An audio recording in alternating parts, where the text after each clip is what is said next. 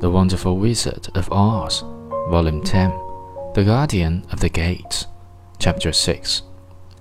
So they all entered the house, where they were, besides the woman, two children and a man. The man had hurt his leg and was lying on the couch in a corner. They seemed greatly surprised to see so strange a company, and while the woman was busy laying the table, the man asked it, Where are you all going? To the Emerald City, said Dorothy, to see the Great Oz. Oh, indeed! exclaimed the man. Are you sure that Oz will see you? Why not? she replied. Why? It is said that he never lets anyone come into his presence. I have been to the Emerald City many times, and it is a beautiful and wonderful place, but I have never been permitted to see the Great Oz, nor do I know of any living person who has seen him. Does he never go out? asked the Scarecrow.